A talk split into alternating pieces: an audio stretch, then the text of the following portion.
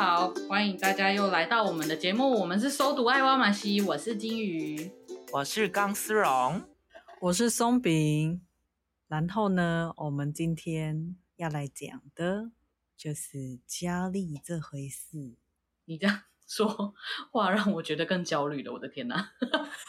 那我们就直接带入我们主题了。啊，哪些事情会让我们焦虑呢？好，刚刚我就发生了让金鱼焦虑的事情。对，那我那我先说说好了，什么事情会让我焦虑？嗯、呃，我觉得有点像是未知、不确定的事情，我不确定我自己能不能做好，能不能完成某些事，或者是某些事情会不会发生，可能就是会让我很焦虑。嗯，应该是这样吧？你们呢？我觉得是诶，我觉得焦虑大部分都建立在未来。嗯，真的，我觉得未知真的是很容易让人焦虑的一件事。但是，我觉得有些已知也让我蛮焦虑的，像是什么？像体脂肪。等一下，那是你已知体。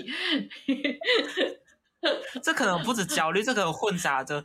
呃难过、愤怒、忧郁、不舍，呃，不会不舍啊！我希望他 不舍那些食物，我希望他赶快离开我。钢丝绒是情绪字典诶，就是他马上可以讲出一串的情绪。对对，没错没错，对啊，这是身体，呃，这是比较像什么身体意向的焦虑，不是、哦、是自己胖，然后会对自己身材不满意，然后就会就会。感觉焦虑，就是怎么讲，就心心情就会很容易不好，会很容易烦躁。嗯、就是有时候可能状态不是在自己喜欢的状态，例如可能有时候情绪或者有时候身材的时候，我觉得也蛮容易焦虑的。哦，还是那个焦虑是不确定自己的身材变化到什么程度。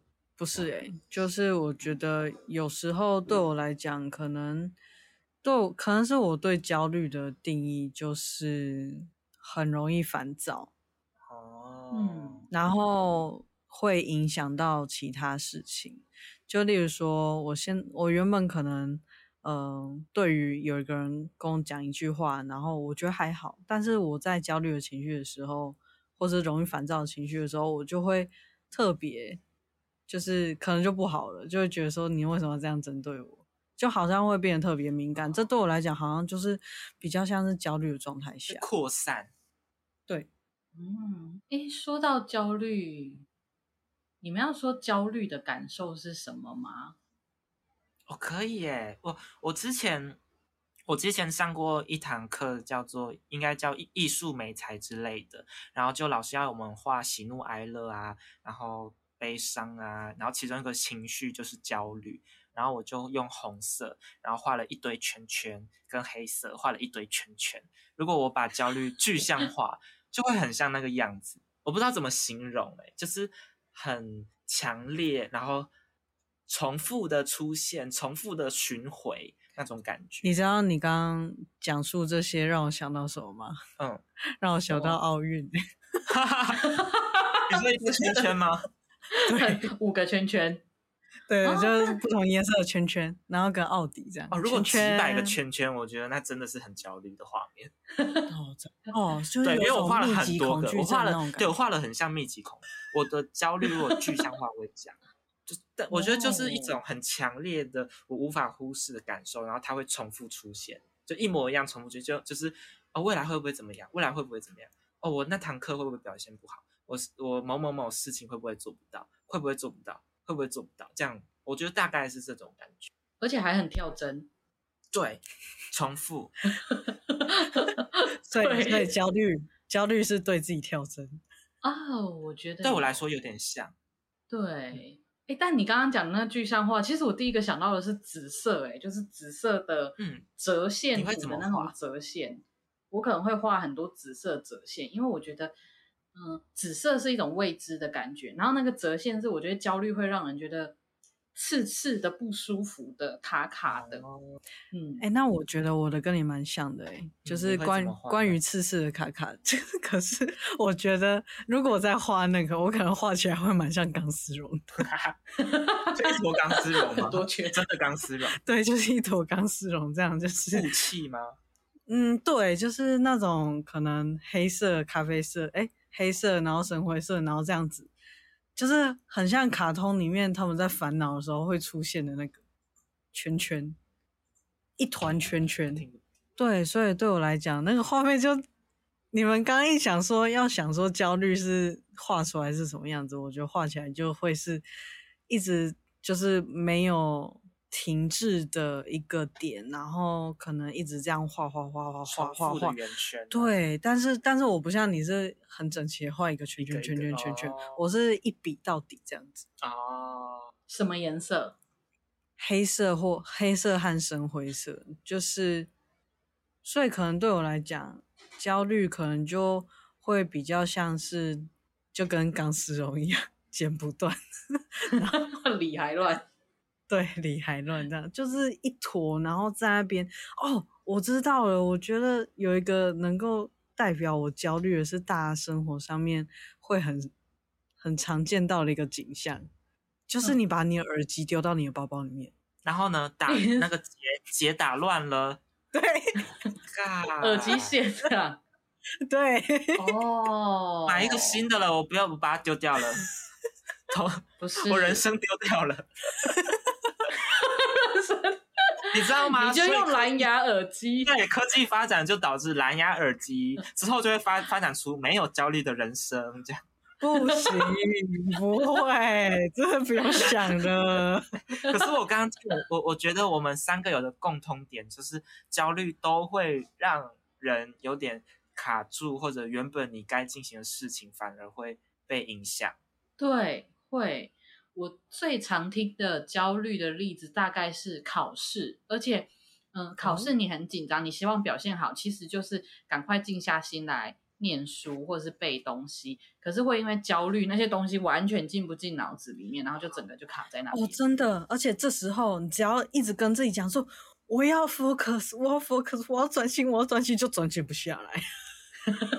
而且我觉得最讨厌、最讨厌的事情是，它是一个很。负向的循环，就是我我就是因为我要考试好，所以我焦虑，然后我焦虑导致我不能读书，我不能读书导致我考试会考不好，然后我就想着我的焦虑，因此我觉得我不能焦虑，然后我就更焦虑，更焦虑以后更难读书，更读不下，考得更不好，更焦虑。对，无解。对对，没有没有没有，你这就跟我之前减肥循环一样，你知道吗？减肥循环，我想听。对，就是。就觉得自己好胖，然后好烦，就是不满意自己身材。然后，但好烦的时候，我之前很常很常用用用一种方法去解决这种烦恼，就是吃。然后你吃一吃，然后又觉得罪恶感很重，哦，哦，好烦哦。然后罪恶感很重，然后又又变胖，然后又看到自己的身材，哦，又好烦，然后又去吃，然后就是一一整个恶性循环，真的。嗯，所以焦虑根本就是一个。大魔王会让大家一直卡在里面出不来，好可怕哦！我觉得过度的会耶，嗯嗯，我哎，我之前好像听过一个说法，蛮认同，就是可能焦虑跟压力这件事情是有有关系的，就像是你刚刚提到考试这一点，嗯，对，所以就是适度的压力会对你的。学习是会比较好一点的，因为你会有一点目标，但是过度的 就会变成一个恶性循环，这样就像刚刚钢丝绒提到的，就会变成说你我明明就好想要好好做好这一件事，那但是为什么我就是没办法好好做这件事？我觉得这这个真的很难。嗯，那金鱼，你在这一点有没有什么建议吗？就是或是你有没有什么食物上的一些？通常会怎么建议给你的个案，或是以你的角度去建议这样子？我自己我觉得每个人有处理焦虑的方式，然后我自己我比较常用身体的感觉，就是我会去感受我那个焦虑在我身体上面呈现的是什么。例如说，我的焦虑让我的呼吸很急促，那或者是让我心跳很快。所以我就是用深呼吸的方式把我呼吸降下来。那心跳很快，我可能就是喝水，然后让自己就是躺一下休息一下，让那个心跳降下来。就是你如果很焦虑，我发现我不能够说哦，我要赶快去做什么事情来降低这个焦虑，没办法，我可能要停下来去看我的。焦虑是怎么影响我的？然后我用身体的方式去改变。而且我我这一个想法是，曾经有一个老师，他已经是教过很多课的老师，他有一次就跟我们说：“嗯，你们可能以为我就是上课这么多年都不会紧张。”他就说：“其实我会紧张。”他就说：“我把我的紧张都放在我的左手拿麦克风这个手，所以我全身上下都很放松，但是我紧张都在麦克风里面，然后我就把麦克风握超紧。”我从此就觉得好，我要把情绪想象成它在我身体某一个地方的的嗯动力之类的，然后把它放在某个位置这样子，然后他就流手汗，那麦克风就掉到地上。我觉得这个可以。其实对啦，就是小时候有很多这种克服紧张的一些偏方。像是在手心画一个人，把它吃下去啊！我觉得那是有用的哎，因为那个就是让你相信自己，不用那么担心这件事。就是我们刚刚的那一个讲的那个循环，就是你很不相信这件事情会好，你其实就是做一些仪式性，每个人仪式不一样，让你相信这件事情没有那么糟糕。哦，对，其实我刚刚突然想到，前面刚思荣有提到很多的情绪的。形容词，嗯，那我觉得这个在我们面对焦虑的时候，这是蛮重要的一件事，因为可能对我来讲，呃，大部分我可能就会感觉，就是会觉得自己怪怪的，但是你没办法很明确的知道说自己现在是怎样怪，先知道怎么了，对，嗯，对啊，蛮重要的。其实我也我也是想，就是如果要，我我们先讲一般普遍那些让人。不太舒服的焦虑，就是我也会觉得我，我第一个想做的事情是，先想想看自己那个焦虑是在焦虑什么，因为我觉得光想这个问题就可以想很久了。就是例如说，例如说，例如说我大学要呃可能考试或者是要实习，例如说啊实习好了带团体，对，在大家面前带团体。那这个很像一个考试嘛，很像一个课业，嗯、然后，所以我第一直觉会想到我的焦虑是因为我的课业，我的学业，对。但是，就是我仔细往前往一直想往后推，往后推，其实我觉得我会推到说，我的焦虑其实不单单是来自于课业，而是来自于其他人对我的期待。我担心在其他人面前表现不好，假如说。对，怕做不到，或怕被发现做不到。哦，所以如果说今天的考试是只有我个人知道我的成果的，不会这么焦虑。但是今天是其他人会检视到我，所以我就会感到焦虑。所以我就会发现，哎，我的焦虑不单单只是课业，我的焦虑是回到最根本是别人对我的看法。然后这样我就会理清，哦，是重点是别人对我的看法让我焦虑。我觉得这样子的话，至少我们那个。耳机的结会先解开一点点，但我觉得你你这样真的很不容易耶，就是有时候一开始在焦虑的当下很难再进去挖，哦，就太烦了，太烦了。对，你看到那一坨，嗯，对，耳机就丢 掉了，但是 把它乱撕撕的更更那个都断掉这样，但是 但是但是的确啦，就是呃。要想说要让自己比较舒服的方法，当然就是不要看到那个耳机线是缠起来的状况。嗯，所以这也是一个蛮好，是可以把它变得比较松的一个方法。就是很多事情都是要先你要先了解它，你才有办法去怎么知道处理它嘛。那每个人也都不一样啊，嗯，所以这个好像也是必经之路诶、欸。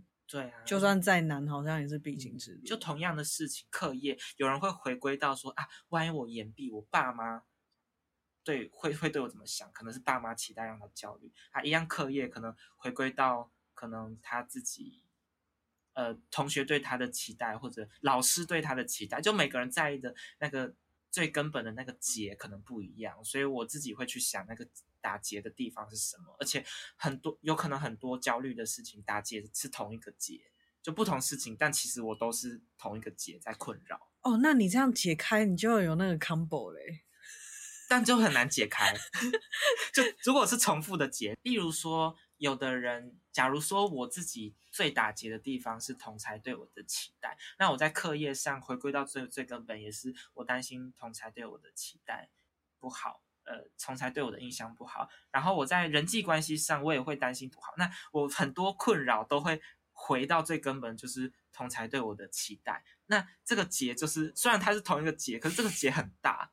会很难处理，对我来说是这样。哦、真的，你这什么千年结界之类的？对，就是它反映在不同的地方，同样一个困扰反映在不同地方，我觉得就它是跨情境的，就代表这个困扰可能有一点小严重。我觉得。哦，那我觉得你有办法去想着，就是你有办法知道这些，那你一定也经历过很很长的时间的探索。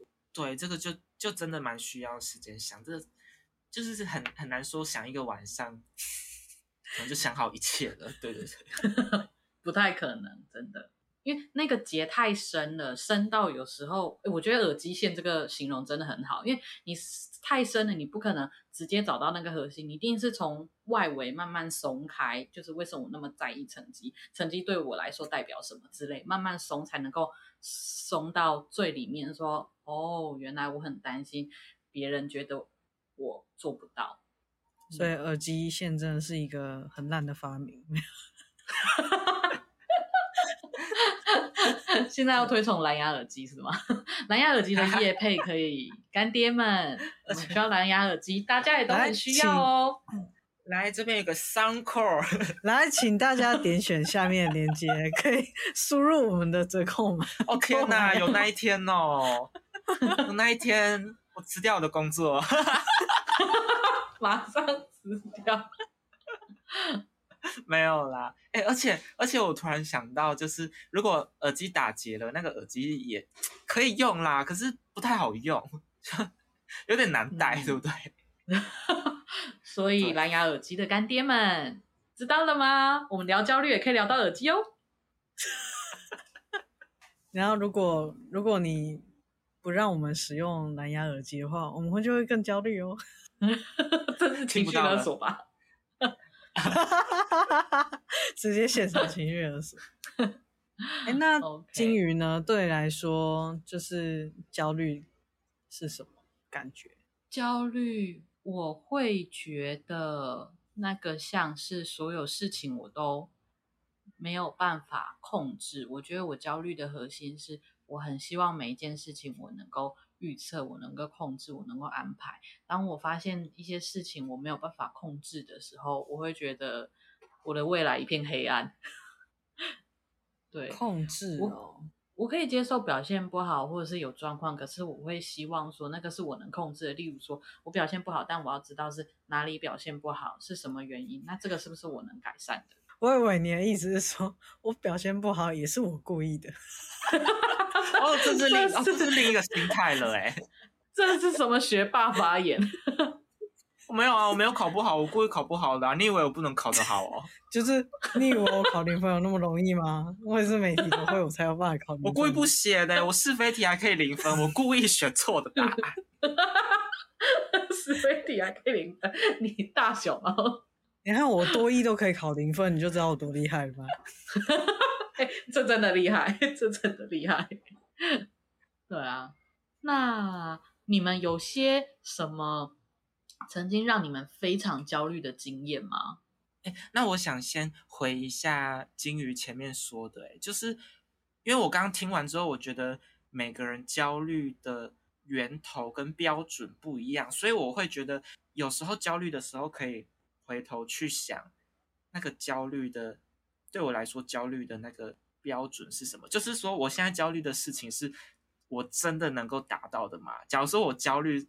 假如说我焦虑的是我不能把事情做到完美，那这个焦虑是就是可以去思考，我一定要把事情做到完美的这个必要性是真的必要吗？还是说是其他的其他的因素让我觉得事情必须要做到完美？就是这个焦虑会不会有点标准过高，自己对自己的标准过高，高到自己没办法处理而焦虑？还是说只是真的是事情在我无法控制的范围里？我觉得这个也是可能每个人不太一样。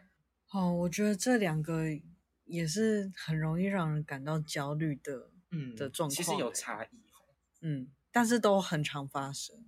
对，然后而且重点是有时候就，当然如果是标准过高的状况，然后有时候就会直接开始摆烂。啊，就是我，我我如果真的做不到，我就干脆不要做，然后不要让自己面对我做不到那件事情。有哎、欸，难怪有人说完 美主义，就是有时候完美主义反而会让事情停滞。有时候啦，有时候完美主义反而事情会卡住，因为不能接受做不好。嗯、我有一个很焦虑的经验，但其实我现在不知道为什么那个时候那么焦虑，而且还蛮好笑的。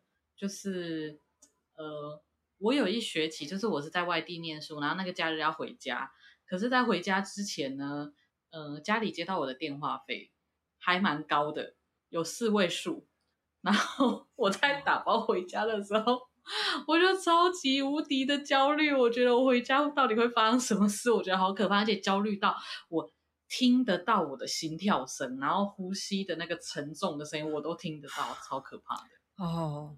呃，哎，你之前是有提过，你有帮一个对象缴四位数的电话费？啊，就是那一个啊，就是那一个，让我自己的电话费也是四位数。天哪！哎，那那可以，我我因为因为我觉得，我觉得焦虑，至少我啦，我自己焦虑的时候，我是会想象未来，然后某件事情发生，然后它就是发生了，然后很恐惧。那你你说你回家会发生什么事？所以你想象你回家会发生什么事让你焦虑？嗯，就是可能被骂惨了之类的吧。然后，但我觉得最可怕的是，我想象不到会被骂多惨，所以我可以做什么？哦，就是想不到可以先怎么准备。对，我觉得这个很可怕。结果是未知的。好，那。我也想要分享我自己的经验，是我觉得有一句话蛮容易，有时候蛮容易让我焦虑的，就是机会是给准备好的人。所以你随时都要准备好，不然机会就错失喽。对，就是我觉得有时候就会很害怕说，说我我是不是是不是就因为我没有准备好，所以我就抓不到这个机会，或者是就会想说。有哪些机会是因为我没有没有准备好而而失去的？然后等等之类，我觉得有时候这些事情真的是会让我压力很大，然后会让我觉得很焦虑。就是是因为自己不够努力而失去机会，你知道，就是完全没有其他 X 那个借口可以去讲说，哎、uh，是因为没有机会所以你才失去。哦，没有哦，是你不努力哦。是是你你会对你自己说。我不够努力，还是你担心别人觉得你不够努力？其实我觉得都有诶，但是应该还是自己比较大，因为嗯，嗯，因为我现在觉得其实其他人没有在管你，就是有没有？对，其实真的不 在乎。其他人其他人没有在在乎你有没有，就是得到一个好机会，顶多就是可能有时候得到一个好机会，别人会呃很真的很为你开心。然后，或是你没有得到一个机会的时候，就是可能错失别人，可能如果是很朋友，可能就会也是会为你难过。但是真正在意的，我觉得还是在自己身。嗯，你说担心对不起自己，然后又再加上就是这种东这种机会是可遇不可求的，就是你完全不知道它什么时候会掉下来。啊，所以在这个你不知道它什么时候会发生，像是考试，你知道什么时候考。那你就是在考试之前你好好准备。那但是有时候这种机会是你不确定它什么时候会来。那那这样子，我我觉得有时候就会一直处在一个不知道，就是觉得自己好像不够努力，然后觉得自己好像应该要再多做点什么。然后有时候如果真的遇到了，然后就会就是很责怪自己说啊，就是你之前哪几次为什么不要再多努力一点，或是多做一点什么，那会不会就会比较好？就是我觉得有时候这种臆测其实也很容易让人焦虑，就是会不会比较好？怎么做会不会比较好？嗯、如果那时候我怎么做，有点伴随后悔。对，就我觉得有点伴随后悔。我觉得这个最可怕的是，你不知道什么叫做准备好了，就是那个好了可以了的标准是什么？其实那是标准是没有标准。对，没有错，这就是最大的焦虑，就是你不知道你你该到哪个 level，就是你不像那个游戏，你可能一个到一个经验值就是 level up 这样 level up，或者有一条让你知道进度到哪。对，然后会跟你讲说，哎，你下一个任务要做什么什么？那这样，那这样，我突然想到，会不会往反回反推回来，把那个标准具体化，而且是呃合理的具体化，会不会可以让我们更加的焦虑，不会不会被焦虑给淹没？例如说，我想要考试考得好，那我就具体化，我要花多少的时间，我至少要花几个小时读书，然后我希望我可以考到几分，然后呃。就是不是那种，就是我真的我觉得我自己也办不到的分数。如果这样具体化，会不会焦虑比较踏实，会比较踏实一点呢？其实我觉得会，而且我觉得还有再加上刚志荣刚刚提到一个很好的点是，就是你去规划，然后你去规划说，哎，我这一段时间，比如说我呃接下来三个月，然后我要以怎样的，例如每天读四个小时啊，读什么东西，怎么分配。然后再来，我觉得面对结果是另一回事。就是如果这个没有达成的话，要学会放过自己。但我觉得难的是焦虑的人，焦虑的人可能就会说：“好，我每天要读十个小时。”可能就在焦虑的状况下，可能那个那个很难，就是你知道吗？那个标准可能也很难回到现实中。然后另一个焦虑的点就是一直。一直辜负自己，我一定要读十个小时哦。今天没读一个小时，今天只有一个，今天只有九个小时，怎么办？怎么办？对，之类的。反正你看，焦虑是无孔无孔不入，哎，对，真的。对啊，那其实就是呃，只要我我觉得只要是人都会焦虑。那我蛮想要问金鱼，是说我们在一般这种。就是焦虑的状况下，就是我们要怎么去，就是判断说自己可能是有要迈向焦虑症的，或者是说我现在是会是在，就是还没有到那个那个路上，只是比较一般，可以可能一般靠心情处理的方式这样子。嗯嗯，其实不止焦虑症，其实很多这种。状况，我们都会说这件事情有没有影响到，就是这个情绪啦，有没有影响到你日常的生活？像是，呃，焦虑让我没有办法念书，它是只影响了我哦，今天没有办法专心念书，还是它让我这个月都无法念书，甚至没有办法上课，甚至别人在讲话我都听不太清楚，就是。它对你生活的影响大到什么程度？大到一个你觉得你的生活真的有点失控了。我觉得就可能要想一下自己要不要更积极一点处理这件事。这个积极不是说我就更强烈的催眠自己不要焦虑，而是你要积极的去找是不是有其他人可以协助你。那那个其他人可能就会是去找医生、去找心理师或找找一些专业或朋友来的协助。那这样子一般有什么管道啊？一般有什么管道？焦虑的话吗？哦、呃，其实我在想，网络上应该或许会有一些相关的测验，但测验很多是比较是针对忧郁症会更多啦。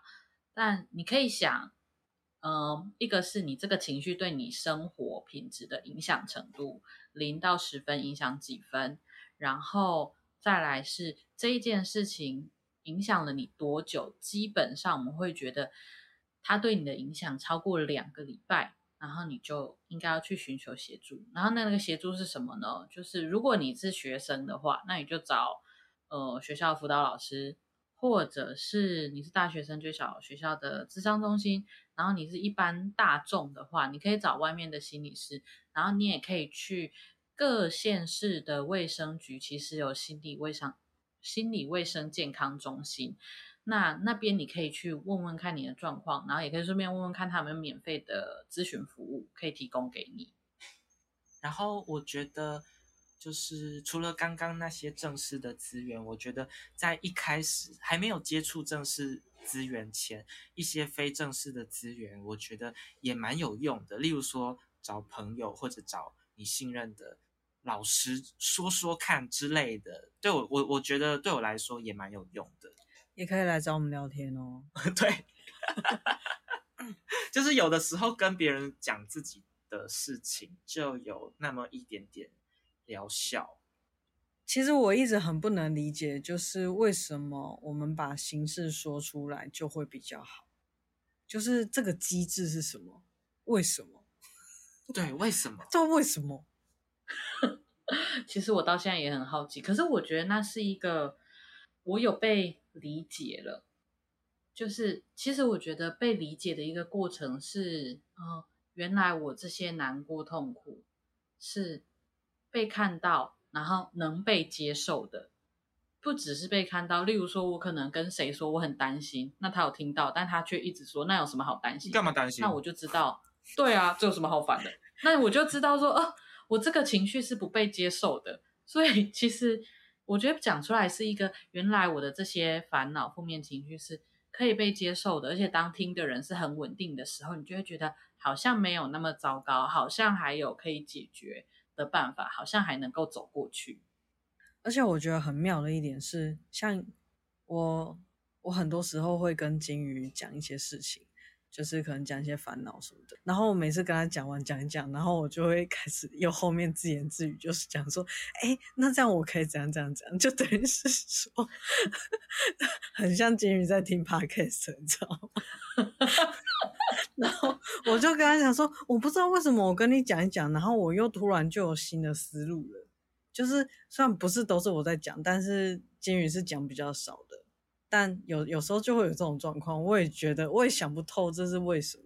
就是我平常可能也会，呃，可能以自己的心理跟自己沟通，但是就没有跟别人讲的这种效果，一个新的思维的那种感觉。嗯，我觉得如果继续再讲耳机的话，就是我们心理师很常讲，你要有一个可以涵容的空间，我们提供给个案可以涵容的空间，涵容很难。懂对不对？那个其实就是哪一个字吗？哎，哪一个字我还真不知道。有点像接纳融，啊，融合融入吗？接纳融融融入包包也不算包容，就是对类似的概念。好，对，所以我会说可以继续讲回来。耳机是因为如果你的耳机现在一个很小的盒子里面，你要把它拆开是很难的。但我如果可以把这一坨耳机线放到一个有很大的大桶子，我来拆它，你就会比较容易。所以我觉得跟别人讲，当对方是不会太急着要跟你说这有什么好烦的，或者是太急着要跟你说你就怎么做怎么做就好了，他反而是听，或者说哦，原来这让你很难过，对耶，这真的是很沮丧哈，怎么会这样？你就会觉得那个空间很大，我可以很自由的去探索跟想我怎么了。蓝牙耳机厂商知道找谁夜配了吧？蓝牙耳机 空间很小，也能收纳哦。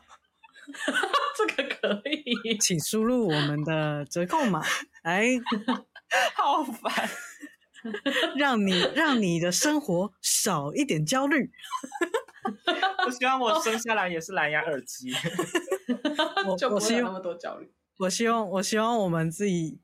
我们我希望我们自己的耳机也是蓝牙耳机，我们自己的麦也是也是无线的。欸、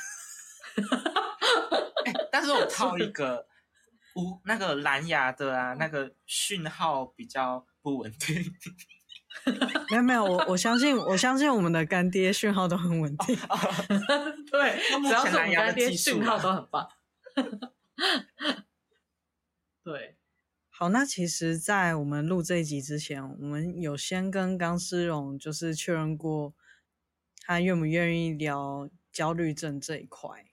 对，因为我有经验可以跟大家算分享嘛。对，没错，开始你的表演。那你一开始是怎么发现的？其实我从大学的时候就发现自己好像很多事想蛮多的，然后其实就是我刚刚说的状况啦，不止在课业，我会担心我报告报告的好不好，我也会担心我那个呃在系队里比赛打得好不好。然后我在同学面前表现好不好？是我是不是个友善的人？我刚刚说的那句话会让他觉得不舒服吗？就我发现我会想到这些，然后很多，然后一直到大四的时候，就是我经过我家楼下，然后我看到一间身心科诊所，然后就心血来潮说，我要不要进去看看呀？对，我不知道为什么，我就觉得有直觉啦，就是有直觉觉得我好像要进去。一个想说想要别人帮助的那种感觉，对，因为就是已经蛮长期了，只是我一直都没有去找更正式的资源去求，对对对，去给自己资源这样。然后就某一天，我就自己走进去，提起勇气走进身心科，然后就挂号，然后一开始就是测量我的。今天谈焦虑嘛，所以会测量。其实忧郁也会，就是会量我的交感神经跟副交感神经的活性。对，然后就发现我两个活性都蛮低的。嗯、交感神经是让人呃可以活跃、可以有动态的，然后副交感神经相反，它是让人可以休息、可以静下来的。所以两个是一个。专有名词叫那个什么拮抗作用，就互相对互相抗衡。所以你都很低的话，代表你又不活跃，然后又不能休息嘛？对，就是变成说我白天会有点累累的，然后晚上又睡不太着啊。对，那时候是这样的状况，真的好可怕哦。对对对，就是会，嗯、呃，但是但是那时候我觉得没有很严重，只是是很长期的，所以那时候医生跟我说我是轻度，但是他他，我觉得医生。后面补了这段话，让我很欣慰。我有个问题，你看的是精神科还是身、哦、叫身心科？嗯，哎，其实身心科跟精精神科有差吗？没有，身心科大家会觉得好像比较自己比较没有毛病，因为大家很怕看精神科，哦、所以后来就有一个叫身心科。对，其实是一样的东西。对，其实是一样的。然后那时候看完之后，量完我的神经。那个活跃程度之后，医生后面就补充，他就跟我说，其实你这是轻度啦，但他后面补充一段话让我很欣慰，他说，但是轻度也不一定比较好过，因为这代表这这这个就是你持续了很久，你长期都是这样子，所以也不代表就是他的意思就是说我的痛苦并不是不代表我的痛苦是轻度的哦，真的，对，就是他讲这段话有让我觉得我的。我的痛苦有被看到，嗯，对，一直存在那个状态下，就算不是很重度，也很痛苦。对，因为它一定是维持很长期的状况。然后之后我就开始有吃药，就有的是白天有吃，有的是晚上有吃。啊啊，到现在我是只吃晚上的药，然后就让我比较好睡，差不多是这样子的一个过程。哎，那期间。就是是除了测验跟呃看测神经之外，其实测神经只有一开始啦，后面就吃药。所以那那个之后，你就直接继续看这间医生吗？对对，之后因为因为看了第一次，他会说预约第二次你要回诊要拿药，所以我吃了药之后，药吃完了，我就要回去拿，然后。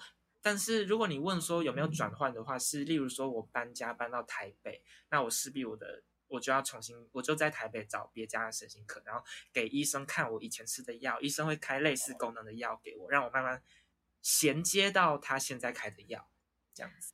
那我蛮好奇，就是这个是比较符合就是精神科这一块嘛？那你有加智商这一块吗？有哎、其实我我想说的是，我觉得。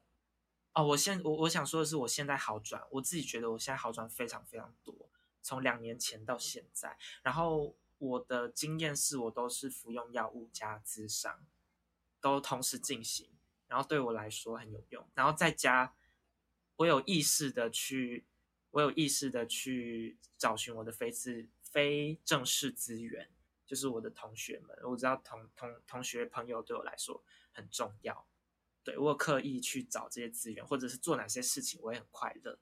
对，我意识到这些东西，然后我觉得这些全部都是综合在一起，会是不错的疗效。嗯，因为我有一个好奇，就是其实像我没有吃精神科药物的经验，我觉得大家可能会很好奇，吃的那个药到底是什么样的感觉，会发生什么事？哦，对啊，会不会像有些影剧会讲说，哎，可能会晕眩啊，或是会有一些可能幻想朋友幻想出现，对之类的天摇地动。对，没有，但我要说，我要说，喝酒还比较有感觉。我真的必须说，喝酒还比较有感觉。老实说，哎，那你服那个药物会，你有你有感受到什么感觉？其实就是吃了之后就会想睡了，就躺，因为他就是说你吃完就躺在床上嘛。啊，我吃了就躺在床上就睡着了，就就这样，没什么感觉。哎，但你 你讲说你一开始是一天两次嘛，早上跟晚上。对。那早上应该不会想睡吧？老实说，我要讲的就是会有副作用，就是这些药物会有副作用。通常对我来说，最大的副作用就是还是会疲累，所以我还是白天有的时候会累，会需要休息。对啊，每个人副作用不一样，他有的可能是有一点小食欲，可能食欲不一定那么好，或者是小反胃比较严重啦，可能会。比较晕晕或者有点小晕之类的，可是这些有这些症状就要跟医生说啊。我自己是没有这些症状，所以这些是医生跟你讲说，如果有这些症状需要跟他反映。应该是我自己吃药，如果我我一点不舒服，我都会我都知道要反应，因为因为像我觉得我白天有点太累了，我就会跟医生反映说，这个药让我白天太累。哦。那我还蛮好奇，就是整个中间呢，就是例如说，你可能有分前前期跟后期，那你是到现在觉得好转？那你一开始有什么感觉吗？因为我觉得有时候吃吃药或者有一些行为，就是有一个呃，可能大家会有一种呃，没有看到一个好转，然后可能就不会想要继续吃的那种感觉。那你一开始是？有有两个问题，一开始是，呃，你服药之后有对你整，呃，例如说有比较没有那么焦虑吗？还是说你比较没有想那么多？还是说什么之类的？哦，其实我不确定，我不确定药物对我实质情绪上的帮助，欸，因为那是在我身体里运作，感觉不太到。然后，但是多少我会相信说。我在进行医疗行为，然后这个行为对我有帮助，至少说我相信有帮助。哦，所以这应该就是你持续做下去的动力。嗯，对，因为我我知道有的人是我我其实也认识很多朋友，他有可能忧郁症之类的，也是需要吃吃药，也是需要吃就是跟自律神经相关的药物。但是我碰过有朋友他不想吃，他是故意不想吃的。对，其实这个这就是另外一件事情，可能就要去想想看他，他对他来说吃药是什么意义？为什么他不想吃？但是对我来说，我我都我不会不想吃，我不想我没有吃，一定是忘记，我都愿意服药这样。对，如果不愿意服药，那就是另一个可能又更难处理的状况。对，会不会会不会有可能是一部分是因为你信任，那再来是就是也相信自己会。好转，哦，我觉得是，对，我觉得是，嗯，可能有人不吃药是觉得吃了也没用，嗯，对啊，我吃了身体又不舒服，干嘛要吃？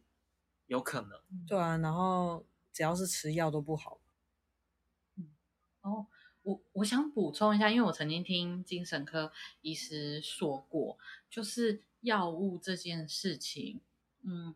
他其实建议最好是长期吃，可是我后来又看另一个呃临床心理师，他是好像交感诊所吧，交感身心科诊所的心理师，还是交感治疗所，我忘记了，反正就是这间。然后他说，药物其实啊，他不是心理师，他是精神科医师。药物其实分他们在分治标跟治本的，因为我觉得这个概念很，嗯、我以前从来没听过，所以很想跟大家分享。他指的治标或治本，我们大家都会觉得当然要治本啊，可是他说治标也很重要是，例如说你就是没有办法睡觉，你一个月都睡不好，治标就是让你可以快速的有效，你你吃可能一两天，你就会开始感觉哦，有我开始可以睡觉了，那。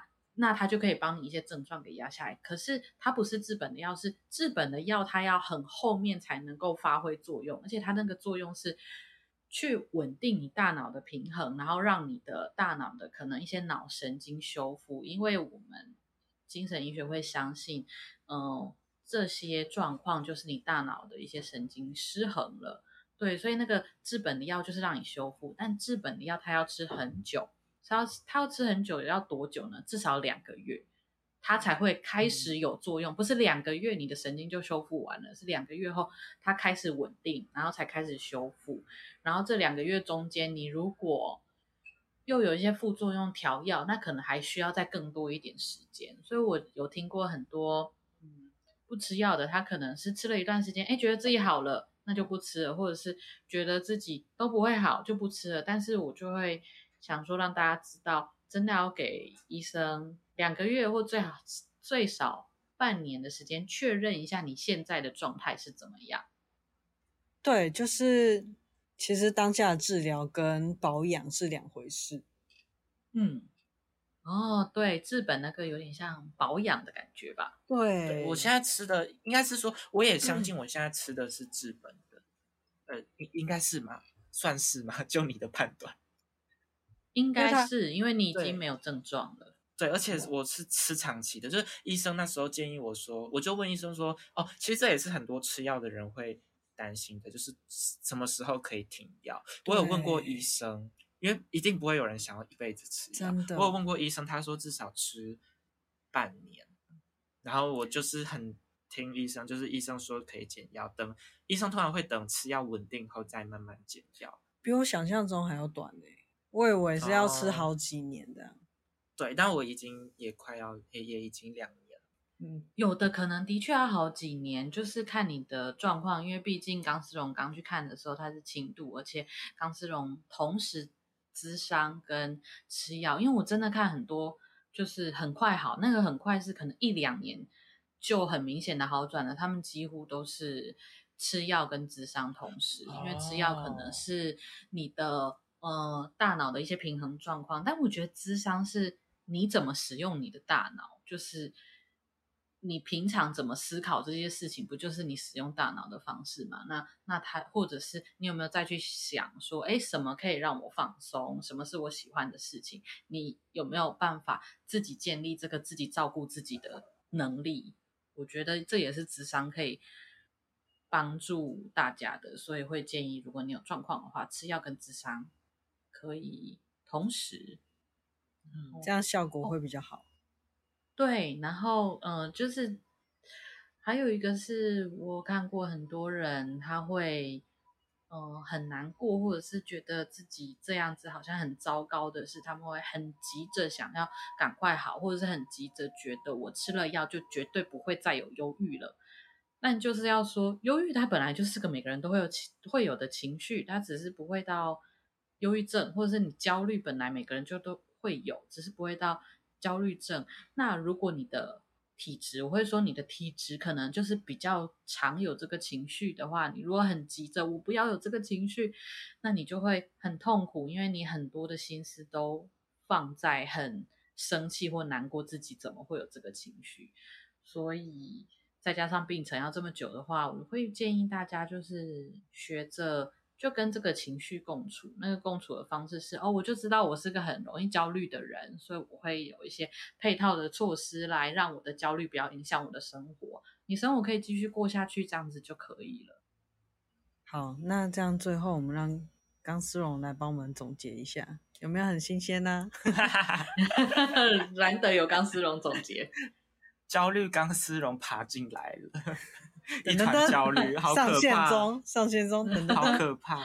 对，我只是就是这个主题，我很想讲最后一个点，是我大四的时候上一位老师的课，然后那位老师就是在教咨商的，然后他呃，他有他自己的学派，然后他他说过，他说过，他觉得智商，例如说，我们对一个焦虑的人智商，我们要的不是他从焦虑的人变成不焦虑的人，我们要的是他从焦虑的人变成焦虑的人二点零。就他更新了，他一样是焦虑的人，但是他更新了。然后我自己现在走过这一段，我会觉得，其实，在当下听我会听不太懂，就是我就很焦虑，我就很痛苦。你怎么会要我？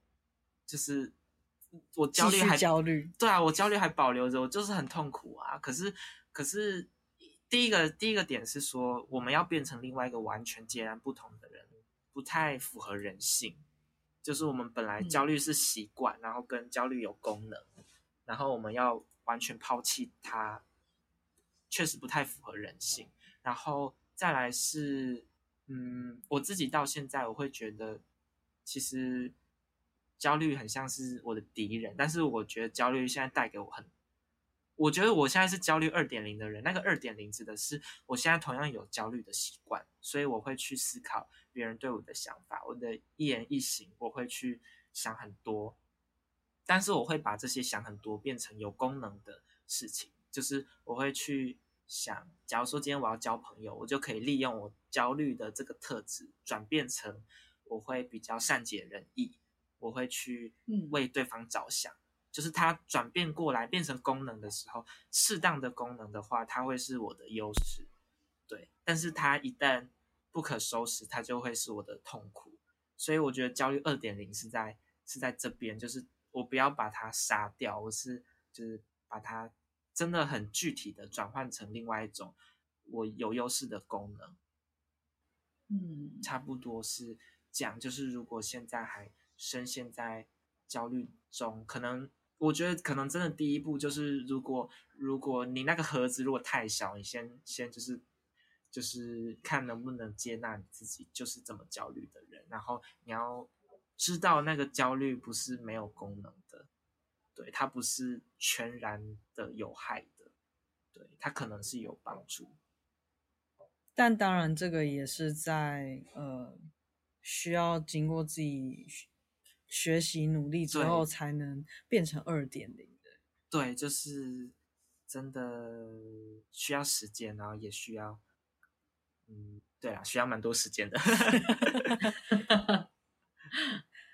好，那我们今天节目就先到这里啦。